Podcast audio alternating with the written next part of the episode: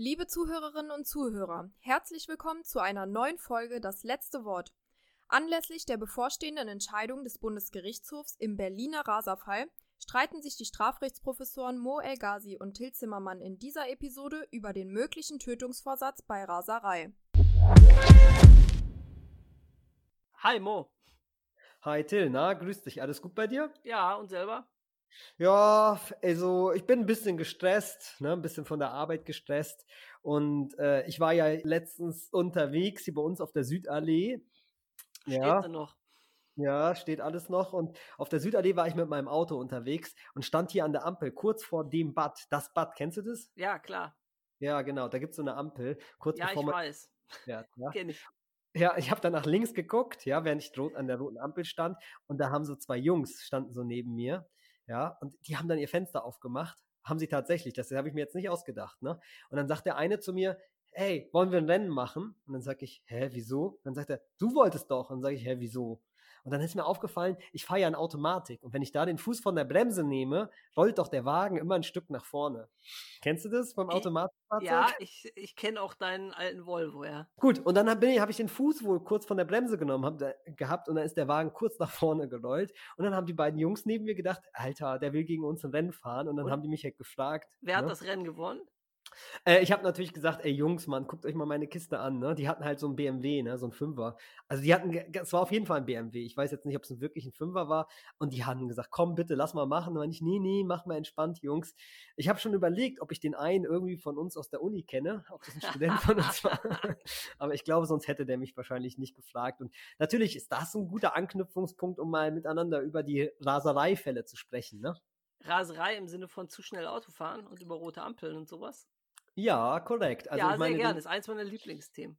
Ja, also demnächst steht ja die BGH-Entscheidung aus, ja, am 18. Juni, glaube ich, ist Berliner. Raserfall jetzt, oder?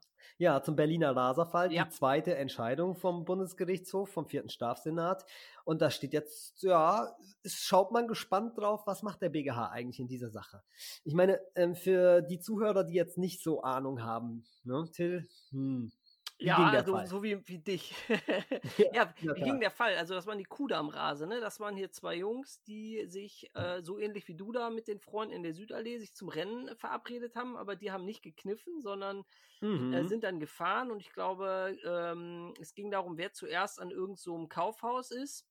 Und dann Mhm. sind die, da darf man, glaube ich, 50 fahren und die sind mit, äh, weiß nicht, 150 oder so, äh, sind die da äh, durch Berlin abends Mhm. gebrettert. Waren auch relativ viele Fußgänger noch unterwegs und die sind über, ich glaube, elf rote Ampeln gefahren. Mhm. Also Kreuzungsampeln. Ja, genau. Also sie sind über elf Kreuzungen gefahren. Ob welche rot waren, ich glaube, das konnte das Gericht nicht ganz sicher feststellen, ob jetzt, wie- ob jetzt elf rot waren. Aber bei vier weiß man es ganz sicher, dass vier rot waren.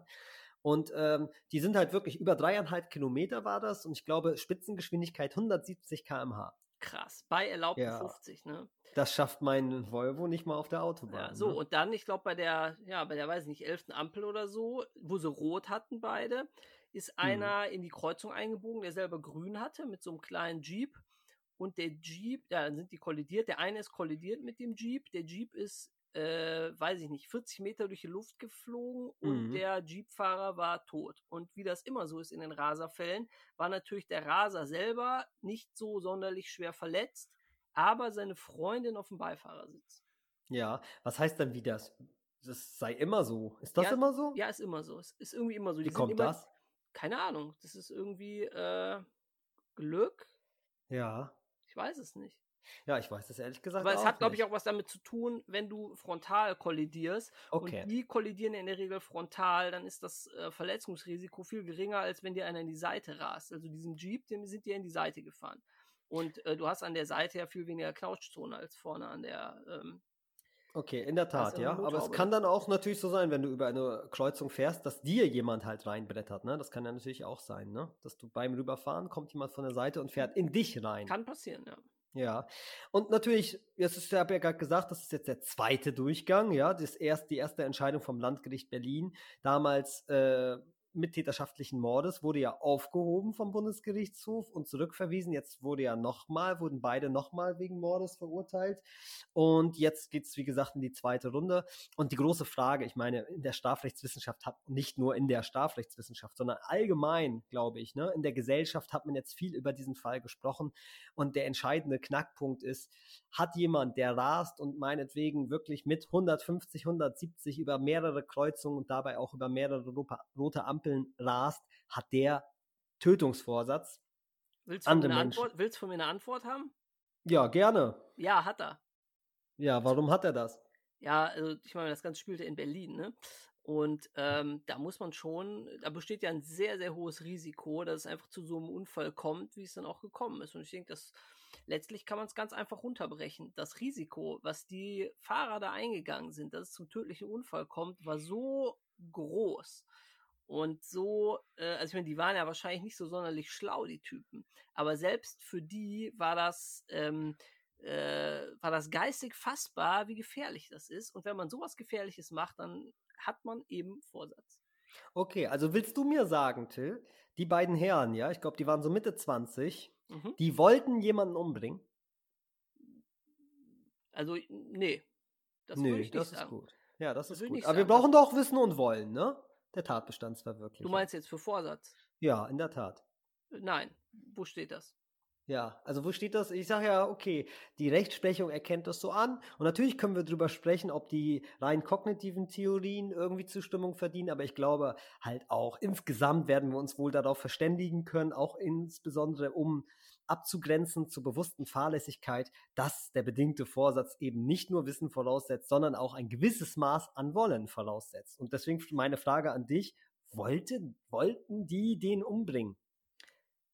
Also, ähm, erstmal muss ich sagen, also ich finde diese kognitiven Theorien eigentlich ziemlich schick und ich finde das überzeugend. Aber wenn du jetzt unbedingt ein Wollen hast, also wenn du sagst, du brauchst jetzt ein Wollen, ja, sonst kannst du mhm. nicht schlafen mit deiner Vorsatzdefinition, ja. ähm, dann kann man es natürlich auch so machen, das nennt man dann ähm, kognitive äh, Willenstheorie, dass man einfach mhm. sagt, ab einem bestimmten Grad an Kenntnis eines Risikos definieren wir das halt einfach als wollen. So Jochen ja. Bung macht das, glaube ich, etwa so oder Günther Jakobs. Und so ja, also man kann, kann man meinetwegen auch so machen. Und so hat das das Landgericht in der ersten Instanz, glaube ich, auch so ungefähr. Ja, aber in der Tat ja nicht richtig gemacht, ne? Weil ich meine, das Landgericht sagt in seiner ersten Entscheidung, und die zweite Entscheidung kenne ich jetzt auch nicht so dezidiert, aber sagt in seiner ersten Entscheidung, wir brauchen bedingten Vorsatz. Bedingter Vorsatz heißt, er muss die Möglichkeit erkannt haben, dass es zum Erfolg kommt und er muss diesen eben auch billigend in Kauf genommen haben. Mhm. Und jetzt sagst du, okay, aber die verzichten auf ein Wollen.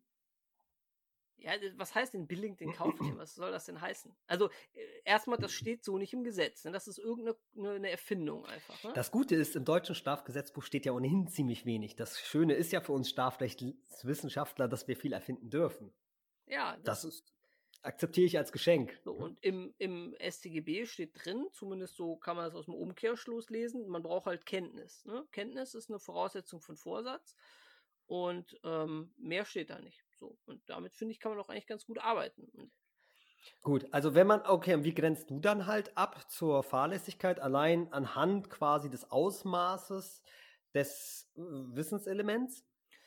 Hm, also also möglich halten reicht dir noch nicht, Ich muss schon nee, wahrscheinlich also ich finde sein. Sehr, ich finde das eigentlich sehr überzeugend, was, was Ingeborg Puppe dazu schreibt. Die sagt, ähm, wir brauchen einfach Kenntnis von einer Gefahr, die so groß ist, dass wir sie als Vorsatzgefahr bezeichnen. Mhm. Aber, Aber, jetzt, also mit nochmal ein bisschen, bisschen genereller und theoretischer, mhm. ja, mit diesem, mit diesem Wollen. Wir haben ja verschiedene Formen vom Vorsatz, ne? wo man dann immer sagt, die bestehen beide aus diesen Elementen, Wissen und Wollen. Mhm. Und je nachdem, welche Vorsatzart wir haben, ist das mehr oder weniger ausgeprägt, das eine oder das mhm. andere. Wir haben also die Absicht. Ne? Absicht heißt, ich will unbedingt, dass was passiert. Ja, ich, ich schieße irgendwie auf große Distanz auf eine Person. Es, es ist eher unwahrscheinlich, dass ich treffe, aber ich würde mich total freuen, wenn ich treffe. Und dann treffe ich auch wirklich. Und dann würde man sagen, dann habe ich mit Vorsatz gehandelt, mhm. ne, weil ich es mhm. unbedingt wollte. So. Und dann gibt es ja noch als zweite Vorsatzform das sichere Wissen. Ich mhm. mache halt irgendwas und ich weiß genau, wenn ich das jetzt mache, dann passiert irgendwas, ja. Wenn ich dir in die Fresse haue, hast du Aua. Das ist immer so. Das ist mhm. Naturgesetz, mhm. ne? So. Und da brauche ich ja auch kein Wollen. Ja, da reicht doch da das Wissen aus. Da reicht das Wissen aus, um zu sagen, da hat jemand Vorsatz. Wenn jemand etwas macht und genau weiß, wenn ich das mache, dann passiert Folge X. Ja, dann, dann muss ich ja X nicht irgendwie emotional eine wollen Frage, aber- gut finden. Ja, kann, kann, kann man denn sagen, Till, ja, wenn du sicher weißt, dass etwas passiert, Mhm. ja, wenn du etwas tust, kannst du das tun, ohne es zu wollen? Also ich würde sagen, wenn das jetzt jemand macht und weiß, dass es eben passieren wird, dann wissen wir auch aus, der, aus dem Umstand, dass er es gemacht hat, dass er es auch wollte. Heißt ja nicht, dass er es unbedingt wollte, aber er hat es zumindest so in Kauf genommen im Sinne von, ja, so notgedrungen, musste halt sein. Daraus Äh, würde ich das ableiten. Ja, aber aus also, dieser also da, diesen Wollensbegriff, ne, den du jetzt Mhm. verwendest, das ist ja einer, da bleibt ja von dem, was ein normaler Mensch unter Wollen versteht, nichts mehr übrig, weil du da ja auch was darunter fasst, was man gar nicht will. Ich möchte dir mal ein Beispiel geben, wo das das Reichsgericht vor langer Zeit mal so in einem Nebensatz thematisiert hat. Da, das war eine ziemlich gruselige Geschichte.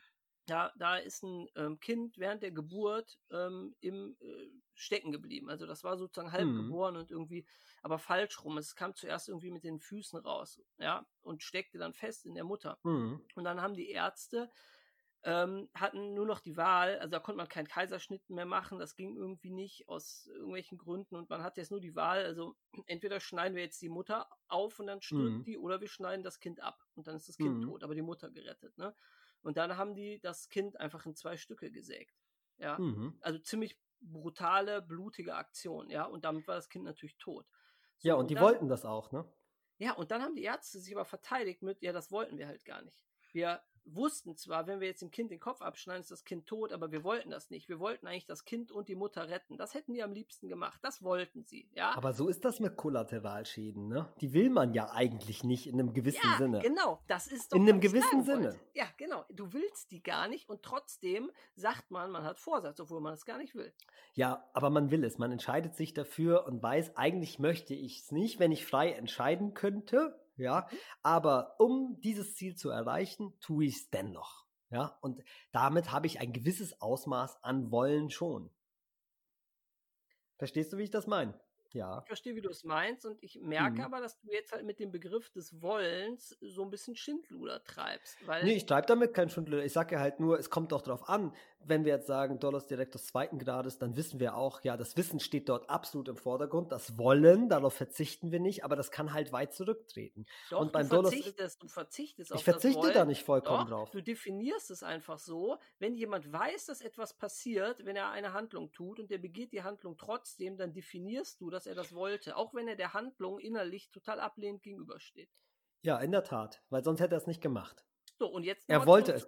Weil, weil, Genau. weil das kannst du ja auch sagen, warum, warum wollten die denn das Kind zerstückeln, Till? Warum, ich kann dich das ja auch fragen, warum wollten die denn das Kind teilen in der Mitte? Warum wollten sie das, um die Mutter zu retten? Sie wollten es, um die Mutter zu retten. Ja, sie wollten die Mutter retten. Sie wollten die Ja, Mutter genau. retten. Und sagten dafür müssten es- sie was gewollt haben? Das Kind töten. Sie sagen, wir wollten das nicht. Es war uns Ja, da haben die ein anderes Verständnis von wollen. Ja, Ja, genau, Also ich weiß schon, was die mein meinen. Freiwillig will ich auch nicht in diese Situation. So, und jetzt kommen, gehen wir ne? mal zu unseren Rasern. Was wollten die denn? Ja, was wollten die? Ich sag dir, die wollten niemanden umbringen. Ich Die wollten dir, das Rennen gewinnen, ja. Die wollten halt, wenn, ja, du weißt ja, wie so Jungs sind, ne? Wie meine Jungs jetzt hier auf der Südallee, die sagen, komm, Alter, wir machen mal ein Rennen, wir treffen uns dann da hinten. Wer als erster beim Bahnhof ist und hier war es halt so, wer als erster beim Kaufhaus ist, die wollten das Rennen gewinnen in ihren schicken Autos, die sie ja lieben, die wollten heil dort ankommen und am Ende sagen, ich bin der King, ich bin als erster da, ne, ans Ziel gekommen und kann schneller Auto fahren als du. Das wollten die. Und äh, ich denke, dass sie wollten einfach äh, total schnell fahren und sich um die Verkehrsregeln nicht, nicht scheren müssen. So, und die haben einfach, denen war das völlig egal. Denen, denen war völlig egal, was da passiert. Die haben da einfach nicht drüber nachgedacht. Die haben das total, dieses, die haben schon gesagt, das ist irgendwie gefährlich, was wir da machen und riskant, aber ähm, die haben sich nicht ernsthaft mit diesem Risiko auseinandergesetzt. Die haben völlig unvernünftig äh, einfach drauf geschissen. Ja, dann lass uns mal jetzt auf der Grundlage der herrschenden Meinung sprechen und sagen, gut, wir verlangen auch ein Wollenselement, ja, und zwar ein Wollenselement im Sinne von billigendes in Kauf nehmen, ja. Ähm, also billigendes in Kauf nehmen und eben gerade nicht ernsthaft darauf vertrauen, dass es nicht zum Erfolg kommen wird. Also, und da frage ich dann dich schon, ja, meinst du, die haben das billigend in Kauf genommen, dass jetzt dieser Mann dabei sterben kann?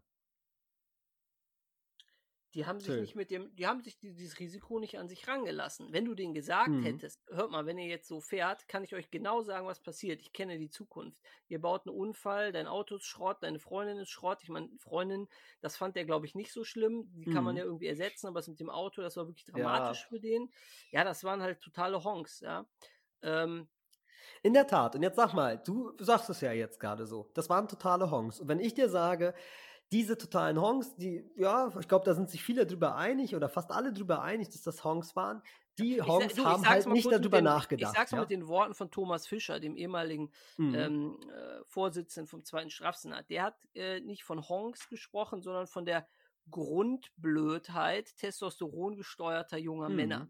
Ähm, um mal Genau, um was sagen zu wollen, ja. Zu um, um was sagen zu wollen. Ne? Der wollte nämlich sagen, ja, was sind das für Jungs? Was hatten die vor? Wie weit ist deren Horizont? Ja, und was geht bei den Jungs so vor? Und was sind deren Ziele? Und das Ziel von denen war, das Rennen zu gewinnen. Und glaubst du, jemand hätte das Rennen gewonnen, wenn er einen Unfall gemacht hätte? Steht dem das nicht entgegen? Wenn mein Ziel ist, ich battle den, ich schlag den jetzt hier beim Stechen, so nennt man das ja. Äh, Ich Ja. möchte da als Erster ankommen. Das Ding ist, wenn ich einen Unfall mache, verliere ich. Kann ich dann sagen, okay, ich habe es billigend in Kauf genommen, dass es so ein Unfall kommt und dass dabei meinetwegen auch noch jemand stirbt? Oder kann ich, muss ich nicht eigentlich sagen, das schließt sich doch gegenseitig aus. Der hatte die Absicht zu gewinnen. Ja, wenn er die Absicht hat zu gewinnen, dann hat er doch gerade auch die Absicht, eben keinen Unfall zu machen. Über Absicht reden wir doch jetzt gar nicht. Und Ja, äh, ich, genau. Und ich sag, gut, und jetzt ziehe ich daraus den Schluss, wenn er doch die Absicht hat zu gewinnen, kann er dann nicht ernsthaft darauf vertraut haben, obwohl er ein Honk ist, ja, kann er nicht ernsthaft darauf, darauf vertraut haben, dass es eben nicht zum Unfall kommt.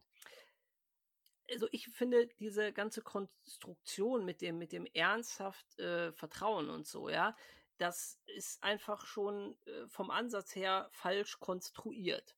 Ja? Gut, aber Und ich meine, wir müssen. Gründen. Nee, Hm? lass mich dir mal zwei Gründe sagen, warum ich das nicht für richtig halte. Ähm, zum, äh, zum einen ähm, ist das ja eine totale Privilegierung von Leuten, die einfach nur furchtbar blöd sind. Ja, jemand, der ein gigantisches Risiko eingeht, das annähernd am sicheren Wissen ist. Ja, und der ist trotzdem einfach total dumm. Aber nicht so dumm, dass er irgendwie geistig behindert ist oder so, dass Mhm. wir sagen, er wäre schuldunfähig, sondern der ist halt schon äh, zurechnungsfähig, aber einfach Mhm. äh, ja, äh, ziemlich Testosteron gesteuert. Das wird dadurch privilegiert und das finde ich, das finde ich nicht gerecht. Also das ist ein, ein Argument mm, vom Ergebnis her und ähm, dann äh, konstruktiv, so wie du das ge gerade gegenübergestellt hast, ja, der wird sich doch dann denken der, oder nicht denken, dass dies und jenes passiert oder nicht passiert. Die Sache ist, der denkt gar nichts. Der denkt einfach überhaupt nicht drüber nach. Der geht Ja, überhaupt und ich sag ja. Und das ist eben ein Unterschied. Jemand, der das billigend in Kauf nimmt und darüber nachdenkt, dabei kann jemand sterben, ja, der ist auch anders zu beurteilen als jemand, der so doof ist und gar nicht darüber nachdenkt. Und ich sage nicht, dass wir jetzt den Doofen privilegieren sollen, sondern ich sage, da sehe ich halt einen Unterschied zwischen diesen beiden Personen. Bei einem, der darüber nachdenkt und sagt, oh, da kann jetzt jemand sterben? Äh, ja, wird, ja, lass den mal sterben, ich fahre trotzdem. Und bei dem anderen, der so doof ist, dass er sagt, ach, da wird schon alles gut gehen, da passiert doch nichts, warum sollte da jemand sterben? Das ist für mich auch ein Unterschied. Ja, Ja, und deswegen würde ich sagen, ja, nicht. aber ich sehe nämlich auch, was du halt eben mir auch versuchst, du sagst ja dieses ernsthaft darauf vertrauen, ja, ähm, warum überhaupt das ohnehin nicht so ganz überzeugend. Ich sage ja, ich glaube auch in der Debatte ist das häufig ein Fehler. Als erstes muss man Farbe bekennen, ja, ob man eben zu dieser Billigungstheorie steht, ja oder nein, und ob man die anwendet in der Debatte oder ob man sagt, nee, eigentlich wende ich meinen eigenen Vorsatzbegriff an. Also ich meine, man kann einerseits über die, äh, den, die Definition des bedingten Vorsatzes streiten und über seine Elemente. Und dann kann man aber sagen, okay, die Jungs, die werden jetzt vom BGH quasi, der BGH entscheidet über deren Revision und da geht es um die Frage, haben die nach der Billigungstheorie des Bundes, Bundesgerichtshofs Dollos Eventualis, ja oder nein? Und ich denke halt auch, ich finde es nicht gerecht zu sagen, ja, äh, Dollos, ja, die haben eigentlich nach BGH keinen Vorsatz, aber ich finde, sie sollten Vorsatz haben, weil ich nämlich einen anderen Vorsatzbegriff zugrunde lege. Da müsstest du aber eigentlich mir zustimmen und sagen, gut, nach der Billigungstheorie sind sie frei zu sprechen, aber ich neige einer anderen Vorsatztheorie zu. Und das würde ich auch. Das, also da können wir sagen, da können wir offen drüber streiten und reden. Äh, nein, ich gebe äh, ich geb dir auch Aha. nicht recht. Selbst wenn Mhm. man jetzt mit dem BGH geht und diesen ähm, wie ich finde, ähm, konzeptionell völlig falschen ähm, mhm. Eventualvorsatzbegriff des BGH zugrunde legt.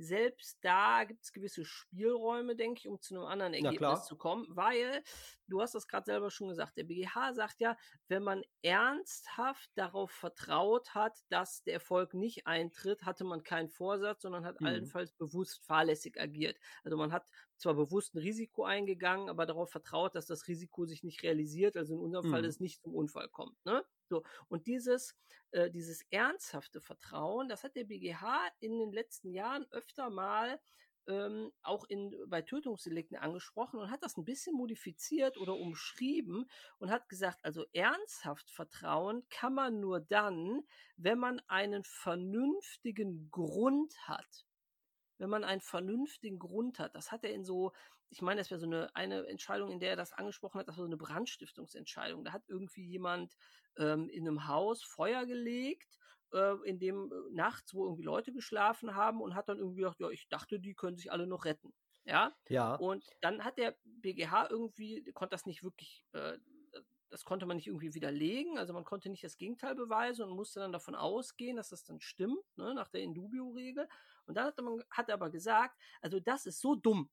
Ja, wie kann man so blöd sein, darauf zu vertrauen, dass da nichts passiert in der Situation? Er hat gesagt, ein vernünftiger Mensch kann da nicht ernsthaft hm. drauf vertrauen. Also ernsthaft muss man mit vernünftig gleichsetzen. Also das, was ein halbwegs rationaler Mensch äh, worauf der ein mhm. ernsthaftes Vertrauensurteil gründen kann. Und da kann ich doch jetzt bei den Rasern sagen, die waren so dumm. Ja, wer mitten durch Berlin mit 170 Sachen über rote Ampeln fährt und dann ernsthaft behauptet, ich habe gedacht, da passiert nichts. Ja, das ist nicht ernsthaft. Es ist jedenfalls so irrational unvernünftig, dass wir sagen können, äh, da machen wir uns doch lächerlich, wenn wir dich, dich damit durchkommen lassen. Ja? Ja, so, und das ich glaube auch, dass das um auf der äh, Basis der BGH-Rechtsprechung zu sagen, es war halt nicht ernsthaft vertraut. Also das ist in der Tat also ja, ein Ansatzpunkt, um zu gehen an die Fälle, aber letztendlich bezweckt man damit, ja, oder dieser Ansatz bewirkt sicherlich eine Verobjektivierung, ja, dass man gar nicht mehr fragt, äh, wusste der das und wollte der das, sondern du fragst oder der BGH fragt in diesen Urteilen, die sich aber sicherlich, dieser Ansatz hat sich ja noch nicht ganz durchgesetzt in der BGH-Rechtsprechung, dass man halt sagt, hätte das ein vernünftiger Dritter ernsthaft, ja, irgendwie oder hätte ein, ein vernünftiger Dritter ernsthaft darauf vertraut, dass das nicht passiert.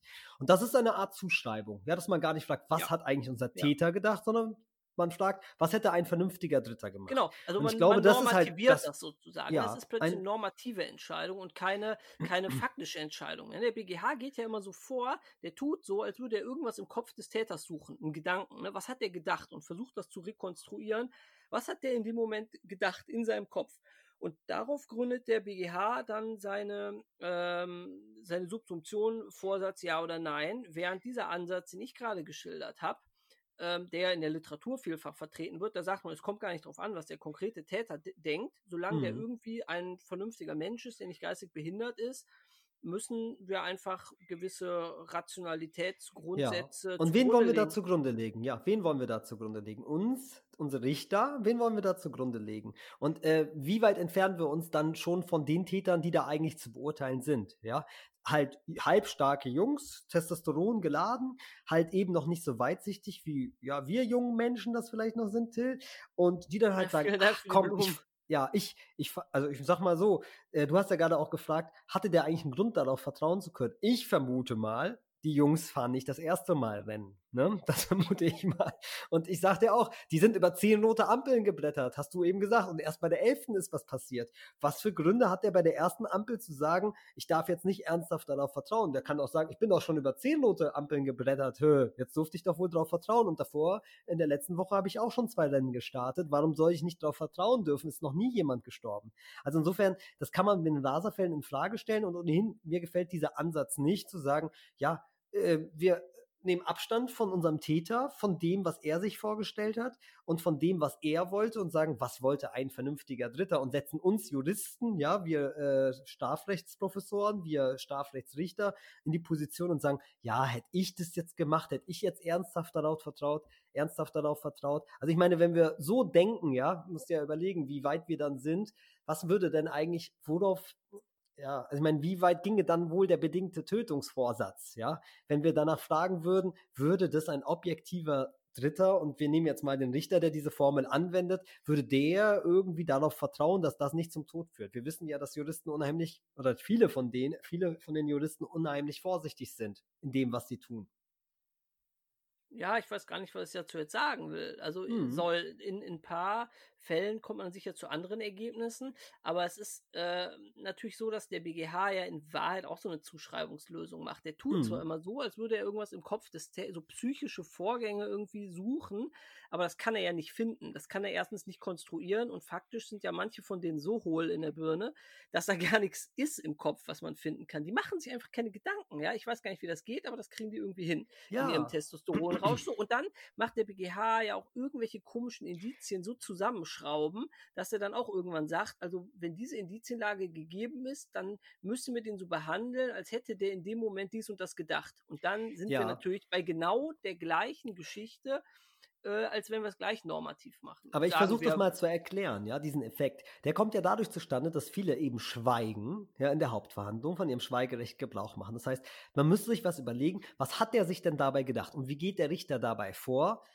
Natürlich geht er dann so vor, was hätte ein normaler Mensch gedacht. Das ist der Grund. Dann legt er das zugrunde und versucht auf dieser Basis, aber das ist eher ein prozessuales Problem. Das ist eher eine Frage der Beweiswürdigung. Was hat eigentlich unser Täter gemacht? Wir können ja nicht in seinen Kopf reingucken und müssen erstmal ja konstruieren, ja nicht rekonstruieren, sondern konstruieren, was hat der eigentlich sich gedacht? Ja, das ist das Problem. Aber materiellrechtlich betrachtet, ja, ist es eigentlich nicht so, dass man sagt, ja, wir fragen nach einem objektiven Dritten und äh, hat der, hätte der ernsthaft darauf vertrauen dürfen, sondern eigentlich müssen wir fragen, hat, hat unser Täter ernsthaft darauf, darauf vertraut, dass es nicht zum Erfolg so, kommt. Und was und ich machst sage, du jetzt, wenn du bei dem Täter mal in den Kopf gucken kannst? Nehmen wir mal an, du hast so eine Gedankenlesemaschine. Die ja, durfte man zwar ich, im Strafprozess nicht einsetzen, aber jetzt mal fürs Gedankenexperiment, ja, buchstäblich. Du guckst ihm in den Kopf und findest nichts. Der hat sich einfach ja. nicht, der hat sich da keine Gedanken zugemacht. Der, der ist ja, krass gefährlich, aber ist geil. Mach ich. Und nee, nee, du ja. hast ja gerade gesagt nichts. Das ist was anderes. Wenn du sagst, wir finden nichts, ist es was anderes, als wenn du sagst, ist krass gefährlich, aber es ist geil. Ja, also, ja da, mal, das, also er hat sich keine Gedanken darüber gemacht, ob das jetzt gut geht oder nicht. Er weiß schon, das ist irgendwie gefährlich, aber findet es geil und macht's halt. Und dann endet der, dann endet der Gedanke. Weiter gut. geht's nicht. Ja, aber Till, ich frage ihn dann jetzt. Sag mal, du wolltest doch das Rennen gewinnen. Was wird er darauf antworten, Till? Äh, ja, klar. Ja, ja, klar. Okay, wenn ich als nächstes frage, gut, hättest du denn gewonnen, wenn du einen Unfall gemacht hättest? Dann würde der sagen, ja, sag mal, Till, was sagst du darauf? Der würde sagen, ich mache keine Unfälle. Okay, sehr gut. Okay, dann frage ich ihn nochmal. Und wenn du einen Unfall gemacht hättest, ja, weil irgendein Trottel dir reingefahren wäre, hättest du dann gewonnen? Mir fährt kein Trottel rein, ich kann immer ausweichen. Gut, okay, aber siehst du, also es läuft dann darauf hinaus, du weichst ja jetzt auch ab, es läuft darauf hinaus, dass der keinen Unfall machen darf. Ja, weil er ja gewinnen will. Ja, aber so. darüber hat er gar nicht nachgedacht vorher. Till, darüber hat er nachgedacht. Jeder, der ein Rennen gewinnen will, weiß doch, er darf jetzt keinen Scheiß bauen, keinen Unfall bauen. Das ist ja wohl selbstverständlich. Nein, der macht das sich keine Gedanken darüber, äh, dass das passieren könnte. Der blendet das einfach aus. Okay, ja, wenn du so argumentierst, er blendet aus, dass es zu einem Unfall kommen kann, dann hat er nicht mal die Möglichkeit gesehen und dann scheitert es schon am kognitiven Element. Und dann bist du mit dem doch, Vorsatz hat, ganz er dahin. sieht die Möglichkeit, ja. ja also aber du ist, kannst es dir ja nicht zusammenreimen. Du kannst es dir nicht zusammenreimen und sagen, er sieht gar nichts und jetzt sieht er doch wieder was. Entweder sieht er die Möglichkeit, dass jemand sterben wird, denkt sich aber, aber ich will nee, doch das Mo, Rennen Mo, gewinnen. Auf, dein Fehler ist, du machst diese Person schlauer, als sie sind. Du gehst Nein, jetzt ich rational so, vor. wie sie sind. Nein, du Nein, ich ja. Du, du, du, versuchst jetzt rational zu rekonstruieren, was eben ein normaler Mensch so denken würde. So, ja, ich habe zwei Alternativen. Also wenn ich, wenn ich das mache, dann kann das andere nicht passieren und so. Und so läuft das dann nicht. Die machen sich einfach, die, die setzen sich einfach ins Auto, fahren los und sagen, krass gefährlich, aber geil. Ja. Till, also man hat doch die Leute gefragt. Man hat doch die Leute gefragt und die haben doch gesagt, wir machen immer Autorennen, es ist noch nie was passiert und deswegen mache ich das wieder und ich habe nicht gedacht, dass es zu einem Unfall kommt. Das und sagt wenn du der. die fragen würdest, ja, aber meinst du nicht, dass das sehr gefährlich ist, was ihr da macht? Dann würde er sagen, ja, aber ich habe doch bislang ist immer alles gut gegangen. Und, und er sagst, wird dir dann sagen, statistisch ja. gesehen äh, ist das aber, äh, ich meine, ne, kann man das ein bisschen stochastisch erklären. Sagst du, das ist total gefährlich und die Wahrscheinlichkeit ist, wenn du, äh, wenn du jetzt nochmal über elf rote Ampeln so und so schnell mit in Berlin fährst, ist das Risiko sehr hoch. Was sagst du denn dazu? Ja, der würde sagen, oh, diese Statistik kannte ich aber nicht. Oh, gut, dass ich mal darüber nachgedacht habe. Und Till, ich möchte dir sagen, also ich gehe davon aus, ja, ich meine, ich gehe davon aus, der hatte die Absicht, das Rennen zu gewinnen. Damit hatte er auch meines Erachtens die Absicht, ja, keinen Unfall zu machen. Und ich würde daraus dann auch Schlussfolgern. Letztendlich hatte er sogar die Absicht, keinen Menschen umzubringen. Er hatte die Absicht, keinen Menschen umzubringen, weil ein Unfall mit diesen Folgen, ein so schwerer Unfall, hätte ja seinen Erfolg ausgeschlossen und im Übrigen auch sein wunderschönes Fahrzeug zunichte gemacht und ihn auch selbst gefährdet. Also er hatte die Absicht, keinen Menschen zu schädigen. Jetzt ist die Frage, ist diese Absicht, wenn jemand so eine Absicht hat, ist damit vereinbar die Annahme, ja, er hat es billigend in Kauf genommen, dass jemand stirbt? Äh, ja. Ja. Es ist eine Frage, wie du dieses mit diesem billigen in Kauf nehmen definierst. Und ähm, dass, wenn man das halt auf diese merkwürdige BGH-Art und Weise tut und jetzt mal diese Rationalitätskomponente rauslässt, dann kann man wahrscheinlich schon zum Ergebnis kommen, dass man da keinen Vorsatz findet. Aber ich finde einfach, mhm. die ganze Formel ist einfach im Ansatz falsch. So braucht man den Vorsatz nicht zu konstruieren. Das Gesetz zwingt uns nicht dazu und es ist eine, ich finde, es ist eine ganz ungerechte Privilegierung von Leuten, die nur rücksichtslos genug sind und sich blind stellen, ja, ähm, und die dann immer sagen können, ja, habe ich nicht, habe ich nicht gedacht. Ja, ja also du siehst es als Privilegierung. Ich sage halt, da sind auch Unterschiede vorhanden. Ja, da sind auch Unterschiede vorhanden in jemandem, der so weit denkt und das trotzdem macht, im Vergleich zu jemandem, der eben nicht so weit gedacht hat und dann handelt. Ja, also das ist halt schon für mich auch ein Unterschied in der Bewertung. Ja, und äh, du sagst, dass äh, die Leute werden privilegiert, weil sie doof sind, oder wie meinst du das? Ja, im Prinzip schon, ne? wenn man es äh, mhm. wenn so runterbrecht. Gut, jetzt sage mal eine Frage. Gut, aber du sagst doch auch, ähm, die hatten doch sicherlich auch Angst um ihre Autos. Die hatten, wollten doch nicht, dass sie selbst verletzt werden. Nee, die hatten keine Angst um ihre Autos. Okay, warum die nicht? Hatten, weil die einfach die Möglichkeit eines Unfalls einfach irgendwie in so einem gedanklichen Stand ausgeblendet haben. Die sind mhm. einfach so ein bisschen gedanklich schizophren. Ja, also die, die, die erkennen schon irgendwie, dass es gefährlich ist. Wenn du die gefragt hättest, weißt du nicht, dass das Rasen über rote Ampeln gefährlich ist? Da würden die wahrscheinlich sagen, ja, das ist mir schon irgendwie bekannt. Ja. Und, äh, und dann würde man, ja, hast du denn nicht darüber nachgedacht, dass das irgendwie auch für dein Auto dann gefährlich sein könnte oder für die Freundin oder so? Dann würden die sagen, nö, habe ich gar nicht. Okay, ja. siehst du, hat er gar nicht drüber nachgedacht. Ja, mhm. genau. Ja, jetzt sag mal, ähm, jetzt habe ich in diesem Kontext gelesen, das sei ja, da möchten manche einen Vergleich machen mit dem russischen Roulette-Spiel, ja, und sagen, ja. dieses Rasen über rote Ampeln, das sei ja letztendlich wie russisch Roulette. Man hat irgendwie einen Revolver, da passen sechs Patronen rein, ja, und dann tut man eine Patrone rein und spielt eben russisch Roulette. Und da habe ich gedacht, als ich das gelesen habe, ja, ich sage jetzt nicht den Namen desjenigen, der den Aufsatz geschrieben hat. Ja, der ja, Herr der, Kubizil ist aber doch ein sehr netter Kollege. Ja, aber diesen Vergleich hat nicht nur Herr Kubizil gemacht. Ähm, genau, und dann hältst du dir die Waffe an den Kopf. Ja. ja und eine Patrone, eins zu sechs. So, und dann habe ich jetzt gedacht, als ich das gelesen habe, der will mir jetzt eigentlich sagen, es gibt keinen Tötungsvorsatz. Das sei ein Handeln ohne bedingten Vorsatz, dann hier vertraue man ernsthaft darauf, dass es eben nicht zum Erfolg kommen wird. Und da habe ich dann gelesen, in diesen Fällen, nee, da wird gesagt, wer russisch Roulette spielt, der handelt eindeutig mit bedingtem Vorsatz und das sei genauso wie das Rasen über elf rote Ampeln. Was meinst du dazu? Mhm. Russisch Roulette, wenn jemand russisch Roulette spielt, bedingter Tötungsvorsatz an sich selbst oder eben an einen Dritten? Äh, ja, also wenn man jetzt das so Wahrscheinlichkeit 1 zu 6 irgendwie mit umgehen kann, mhm. würde ich sagen, ist mhm. das ein Tötungsvorsatz. Wieso ist das ein Tötungsvorsatz? Also ich würde sagen, also wenn mich jemand fragt, vertraue ich ernsthaft darauf, dass ich nicht sterben werde bei 1 zu 6, dann würde ich sagen, ja. Und gibt es Gründe darauf zu vertrauen, würde ich sagen, ja, Wahrscheinlichkeit, 1 zu 6. Und dann würde ich sagen, 5 Sechstel, dass ich überlebe da würde ich sagen, natürlich vertraue ich da drauf und ich darf auch ernsthaft darauf, Spielst darauf du vertrauen. Du russisch Roulette? Also ja, kommt drauf an, was man mir bietet. Aber also ich habe den Vergleich einfach nicht verstanden, weil ich gedacht habe, für mich ist diese Situation mit dem russischen Roulette so eindeutig, dass es gute Gründe gibt, darauf zu vertrauen, dass das nicht passieren wird, dass ich sage, hä, das Vergle den Vergleich verstehe ich nicht. Und dann ziehen die Leute den umgekehrten Schluss und sagen, beim russischen Roulette sei es ja auch eindeutig mit dem bedingten Tötungsvorsatz, das sei ja in den Laserfällen genauso zu behandeln. Und, äh, also, pass auf, aber das mit dem russischen Roulette und den Raserfällen ist deswegen ja nur so eine sehr schiefe Analogie, weil beim ja, russischen schief. Roulette, je länger du spielst, ne, umso höher wird ja die Wahrscheinlichkeit, weil du die, wenn du die Trommel nicht wieder drehst, ne? Ja, na klar. Ich glaube, man, man dreht drehen. die Trommel ja nicht weiter. Das heißt, wenn jetzt ein, der vor dir hatte einen Fehlschuss und dann bist du Kommt dran. auf die Spielregeln an. Ja, also okay. Also ich würde sie Achso, ich dachte, dass man da nicht weiß. Und bei Lucky Luke haben die das immer anders nicht gedreht. Aber wenn man dann nicht weiter dreht, ist ja die Chance, dass du jetzt eine Kugel erwischt, immer höher. Ne? Und mhm. das haben ja auch manche auf diese Ampeln angewendet. Die haben gesagt, ja, je, über je mehr Ampel du fährst, dann steigt jedes Mal das Risiko. Und das mhm. stimmt natürlich nicht, weil das Risiko ist wenn man mal davon mhm. ausgeht, dass die Ampeln irgendwie, die Kreuzungen alle gleich sind, dann ist das Risiko immer wieder dasselbe. Mhm. Das ist, wenn man es ex ante betrachtet, dann ist natürlich das Risiko, äh, bei elf Ampeln zu crashen höher, als wenn man sich vornimmt, ich fahre aber nur über zehn rote Ampeln. Aber ja, bei jeder Fall. einzelnen Ampel ist das Risiko immer wieder dasselbe.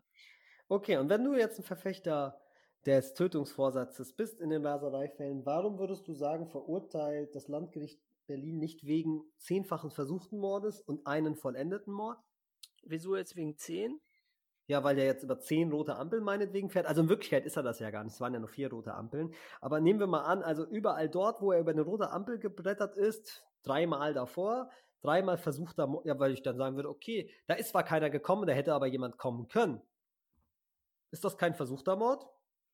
Naja, muss man dann äh, jetzt ein bisschen gucken, wie da die, wie da die Vorstellung war. Aber also das ist ein Problem des unmittelbaren Ansetzens. Mhm. Ne? Mhm. Ähm, Aber Tötungsvorsatz wird so eindeutig bejahen. Töt also ein Tatentschluss zur Tötung war ja deines ja, Erachtens da in den Fällen, ja? Sagen. Ist halt die Frage, wie, wie, wie äh, sozusagen das Opfer, inwieweit das vorgestellte Opfer oder ein tatsächliches Opfer in der Nähe gewesen sein muss. Aber wenn da an den ersten drei Ampeln jeweils einer noch im letzten Moment irgendwie mhm. bremsen konnte, ja, nur der an der vierten Ampel halt nicht mehr, dann würde ich schon sagen, da war das auch ein Mordversuch an den, an den ersten mhm. Müsste man auch sagen, ne? Also ich weiß nicht, ob die Feststellung dafür nicht gelangt haben, aber äh, bislang haben die Gerichte sich da schwer getan, quasi diese Konsequenz zu ziehen, weil es vielleicht auch ein bisschen deutlich macht, wie problematisch das dann ist, die Annahme des Tötungsvorsatzes, ja? Dass sie dann eigentlich, eigentlich wegen jeder Kreuzung wegen Versuchs ja, verurteilen müssen. Du, ich ja? glaube, das Problem liegt eigentlich daran, dass man so Beißhemmung hat, wegen äh, äh, Tötungsvorsatz anzunehmen, weil man muss dann ja eigentlich konsequenterweise nicht nur einen Totschlag annehmen, sondern auch mhm. gleich einen Mord. Ja, in der Tat. Also deswegen, also nicht aus dem Grund bin ich gegen den Tötungsvorsatz, das ist überhaupt nicht mein Problem. Ich äh, lehne den Tötungsvorsatz deshalb ab, weil er nicht gegeben ist, weil ich weiß, was die Jungs da Nein, weil du das mit dem Vorsatz ich, noch nicht richtig verstanden Nein, hast. weil du das nämlich nicht verstanden hast, irgendwie, weil du halt sagst, okay, wir verzichten auf ein kognitives, Ele äh, auf ein voluntatives Element und dann sagst du, gut, aber wenn man die Rechtsprechung anwendet, dann müsste man sie eigentlich anders anwenden, als man das tut und mit diesen Ganzen kommt man dann halt äh, Wirrungen kommt man dann am Ende zur Ablehnung des Tötungsvorsatzes. Ich sage, wenn man das sauber anwendet und guckt, was die Jungs vorhatten, dann schließt sich das gegenseitig aus und das vertritt im Übrigen Frau Puppe auch so. Ja, also wenn du schon mal Frau Puppe zitierst, die sieht es auch so an dieser Stelle, dass das halt ein gewisser Widerspruch sei, ein Rennen gewinnen zu wollen und dafür dann, dafür muss man sein Ziel erreichen und es steht dem aber entgegen, wenn man einen Unfall macht. Nimmt, vertraut man dann darauf, dass man, ja, ja also wenn du jetzt schon bei Frau Puppe bist, dann, Gerne. Äh, sie hat doch am äh, Lackmannschen Schießbudenfall genau dargelegt, ja. äh, warum diese äh, BGH-Konstruktion des Vorsatzes irgendwie kokolores Ja, aber es sind ja immer zweierlei Sachen, Till. Man muss sich einerseits einlassen auf eine theoretische Debatte, was ist der Tötungsvorsatz und was setzt da voraus und dann gibt's, kann man aber auch drüber diskutieren, ob man, ja, unter Zugrundelegung der Billigungstheorie, ob man dann sagen kann, die Voraussetzungen lägen vor. Da geht's ja dann nur noch um Subsumptionsfragen. Fragen, nicht quasi um die ja, zugrunde liegenden also wenn man sich, wenn, also ich gebe dir insoweit recht, wenn man sich auf diesen BGH-Vorsatzbegriff einlässt, was ich, was ich nicht tue, aber also wenn ich frei bin, aber wenn du mich jetzt dazu zwingst, ihn zugrunde zu legen, gebe ich dir recht. Die Subsumption geht dann aus wie das Hornberger Schießen. Also mhm. schwer vorhersehbar, aber es kann gut sein, dass das dann in die Richtung ausgeht, hm, die du jetzt skizziert hast, dass man dann keinen Vorsatz annimmt, weil man denen dann ihre Blödheit ähm, äh, äh, ja, privilegieren, zu, zugute hält, ne? dass man sagt, ja, meines ja, Erachtens ist das keine Blödheit, ja, also keine Blödheit, das ist unreif. Bitte, was denn dann? Ja, ja. Okay, also aber kommen wir mal auf war den... sicher nicht. Nein, schlau war es nicht. Aber kommen wir mal auf den Punkt Mord zu sprechen, weil das ja. ist ja vielleicht in der Tat auch das Problem. Der Tötungsvorsatz ist ja der Türöffner jetzt für den Mord und okay, Heimtücke steht natürlich hoch im Rennen in diesen NASA-Fällen. ja. Ja, ähm, gemeingefährliche Mittel wurde sowohl im ersten Durchgang als auch jetzt auch im zweiten Durchgang bejaht. Gemeingefährliche Mittel, weil natürlich dieses Rasen mit 150 über eine Kreuzung unbeherrschbar sei. Wenn es da jetzt zu einem Unfall kommt, sind natürlich ist eine Vielzahl von Menschen auch gefährdet und der Täter kann es halt nicht beherrschen, was da passiert. Also ich halte das für gut vertretbar. Was meinst du? Ja, das ist dann schon so ein bisschen hartherzig ausgelegt, ne? Ähm, aber mhm. ähm, ja, also es lässt sich hören, ja, wenn man wenn man das Mordmerkmal nicht so eng auslegt, mhm. äh, dann kann man schon sagen, das ist, wenn es dann so einen Crash gibt, dann weißt du nicht, welche Autos fliegen in welche Richtung. In Berlin mhm. stehen auch nachts ziemlich viele Leute an Kreuzungen rum. Wenn es ja blöd läuft, sind da ja wirklich zehn Leute auf einmal tot. Ne? Mhm. Äh, von daher, das kann man schon annehmen. Ja, in der Tat. Also ich denke auch, bei den Mordmerkmalen wird man keine großen Schwierigkeiten haben. Jetzt hat das Landgericht Berlin ja im zweiten Durchgang eben auch die niedrigen Beweggründe. Wie hat es das bejaht, denn eigentlich ne? begründet? Also ich kenne das Urteil jetzt auch nicht so dezidiert, wie gesagt, aber ich meine, gut, die Argumentation muss ja dann gewesen sein, die wollten Rennen gewinnen, sie wollten zeigen, dass sie die Kings der Straße sind, ja. Und dafür haben sie das halt irgendwie in Kauf genommen, dass dabei jemand sterben kann. Ja?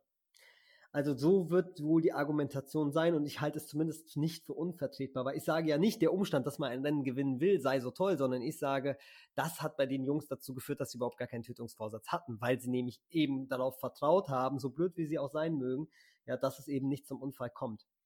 Ähm, vielleicht noch einmal anknüpfen, weil das ja eigentlich auch eine ganz spannende Frage war. Das erste Urteil vom Landgericht Berlin wurde ja auch aufgehoben und zwar da ja eigentlich auch unter Berufung auf ein, ja, Institut, was wir halt auch in der Lehre immer unseren Studierenden vermitteln, Dolus Subsequenz, ja, ja, man muss äh, sagen, im Landgericht ist da schon ein Anfängerfehler unterlaufen. Ne? Ja, der sollte den Studis in der Klausur nicht unterlaufen. Nicht? ja, da vertraue ich auch äh, ernsthaft darauf, äh, dass der unseren Studenten. Ja, gut, da muss aber ganz schön blöd sein, wenn du ernsthaft darauf vertraust. Das hast du jetzt gesagt, ja. Das die haben ja bei mir Strafrecht gehört und nicht ja, bei dir. Von daher ist da eine vernünftige Tatsache. Aber ich hoffe, die lernen da auch was Anständiges. Den, den, äh, den äh, kognitiven Vorsatzbegriff natürlich. Ja. Ja, in der Tat. Also ich sag mal so, das Spannende an der ersten Verurteilung war ja, dass die jetzt den Fall geschildert haben. Das Landgericht hat den Sachverhalt geschildert in seinen Feststellungen, hat gesagt, die Angeklagten fuhren auf diese letzte Kreuzung, auf die besagte Kreuzung eben zu, wo es dann zu diesem Unfall kam. Und dann haben sie geschrieben, ja, in ihrem Urteil, kurz bevor sie den einfahrenden Jeep da, also den in die Kreuzung einfahrenden Jeep gesehen haben, spätestens jetzt hatten sie, was, wie haben sie es geschrieben? Spätestens jetzt hatten sie bedingten Tötungsvorsatz gefasst. Ja, ja, so genau, sie haben es halt so formuliert, kurz bevor sie ihn gesehen haben oder gerade als er in die Kreuzung eingefahren ist, da hatten sie spätestens jetzt den Tötungsvorsatz gefasst.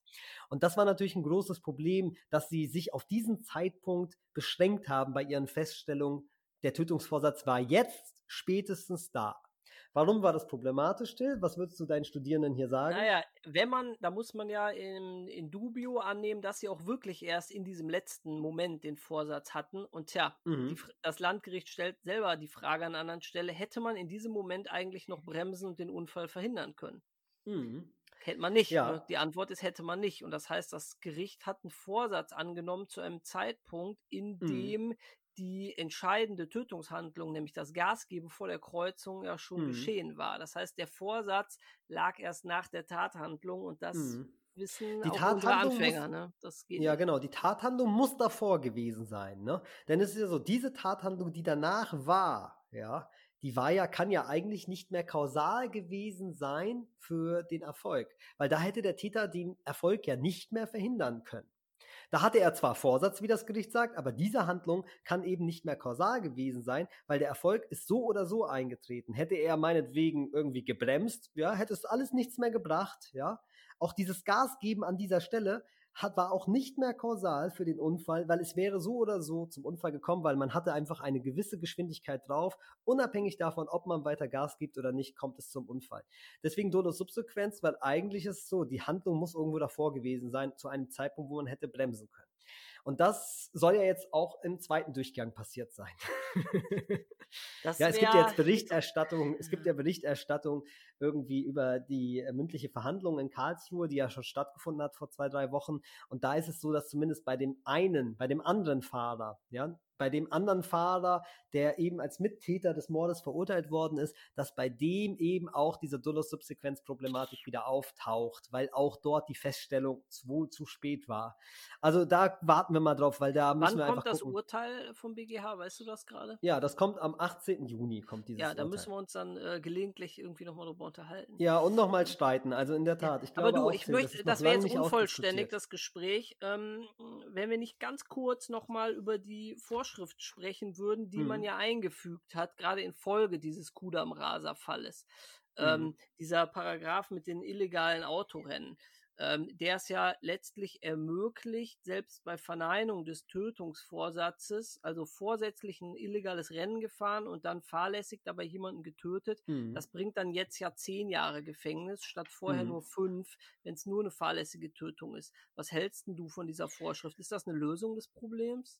Ja, also äh, an sich ist Raserei, der Tatbestand, Tatbestand der Raserei eine Lösung, ja, so wie es jetzt halt umgesetzt worden ist in 315d, insbesondere der einzelne Raser-Tatbestand, also wo es gar nicht darum geht, dass halt irgendwie zwei ein Autorennen veranstalten, sondern wo einer alleine einfach rast, um die schnellstmögliche Geschwindigkeit, so heißt es ja, um die höchst, ja, um eine höchstmögliche Geschwindigkeit mit seinem Fahrzeug zu erzielen. Das ist in der Tat sehr problematisch, ja, richtig problematisch, weil ich meine, wie will man das jemandem beweisen, dass er mit seinem Auto gerast ist, was 250 irgendwie schaffen kann in der Spitze und er fährt jetzt meinetwegen 190, wie will man ihm beweisen, dass er vorhatte, die schnellstmögliche, die höchstmögliche Geschwindigkeit zu erzielen? Das ist einfach handwerklich schlecht gemacht und man sieht, dass das halt auch wieder natürlich nur eine Reaktion auf diesen Berliner Laser mhm. und andere Fälle, ne, Berliner Laserfall war und andere Fälle. Also unheimlich schlecht gemacht. Aber an sich habe ich halt nichts gegen Raserei-Tatbestände, zumindest dann, wenn es zu Schäden kommt. Ich wäre für eine Lösung gewesen, einfach den 315c, ja, ähm, die Gefährdung des Straßenverkehrs ähm, einfach auszuweiten und einfach dort einen klaren Raserei-Tatbestand aufzunehmen und dann eben den Erfolg hinzuzunehmen. Also es ist ja ein konkretes Gefährdungsdelikt, einfach mhm. das Delikt umzugestalten. Das, glaube ich, wäre die einfachste Lösung gewesen, vielleicht auch die sauberste Lösung. Man wollte aber unbedingt einen Rasereitatbestand und der ist dann halt nicht wirklich gelungen, finde ich. Ja, ich meine, man hätte das ganze Problem ja irgendwie schon, bevor es entstanden ist, aus der Welt schaffen können, indem man den Mordparagraph auch so reformiert hätte, wie das ja mal vor ein paar Jahren angedacht war. Ich glaube, es ist dann letztlich an der CSU gescheitert, dass man da im Strafrahmen eine Flexibilisierung gehabt hätte, ne? dass man auch sagen mhm. könnte, okay, auch wenn Mordmerkmale erfüllt sind, brauchen wir trotzdem nicht automatisch lebenslang geben, sondern vielleicht meinetwegen nur acht oder zehn Jahre. Ähm, dann wäre so diese Schärfe aus der Geschichte gewesen. Ja. Und dann hätten wir vom Ergebnis her letztlich genau dasselbe gehabt. Äh. Naja, also ich würde dir da immer noch nicht zustimmen, dass wir hier einen Tötungsvorsatz haben, Till. Also das ist für mich ganz das eindeutig. Schade, ich habe versucht, es durch die Hintertür ja. nochmal reinzubringen. Keine Sorge, davon kriegst du mich nicht überzeugt. Und ich glaube halt auch, der BGH tut sich ebenso schwer damit, ja, und das Gericht tut sich eben auch sehr schwer damit, weil im Endeffekt nach dieser Billigungsformel kein Tötungsvorsatz anzunehmen ist, wenn jemand ein Rennen gewinnen will. Und das war mein Schlusswort. Ja, äh, darf ich auch noch eins sagen? Gerne, sehr gerne. Wer hat das letzte Wort? Gerne der Herr Zimmermann heute. Ja, wie, wie immer. Nee, man sieht natürlich ja. an diesem ganzen Fall, also wenn man daraus eins lernt, dass diese Billigungsformel des BGH verfehlt ist. Ja, wenn man daraus eins lernt, ja, dann natürlich, dass die Leute immer bei solchen Fällen gleich sagen, alles ist verfehlt oder auch nicht. Ich meine, das Ergebnis ist dann nun mal halt, keine, kein Mord, ja, sondern vielleicht nur fahrlässige Tötung. Aber damit können wir vielleicht geben, Freiheitsstrafe bis zu fünf Jahren. Tut ist vielleicht auch an dieser Stelle. Es muss ja nicht immer gleich irgendwie Totschlag oder Mord sein. Und man muss nicht immer gleich sagen, alles ist falsch. Äh, falsch ist hier, da stimme ich nochmal zu, ja, das Ergebnis Tötungsvorsatz bei Rasereifällen. Ja, zumindest in dieser Konstellation, wo es um das Gewinnen eines Rennens geht. Okay. Ich, mache Zähneknirschen von meinem Schwein. Ja, sehr gerne. Also, wir hören uns bald wieder. Ja, ja mach's, gut. mach's gut. Ciao. Ciao.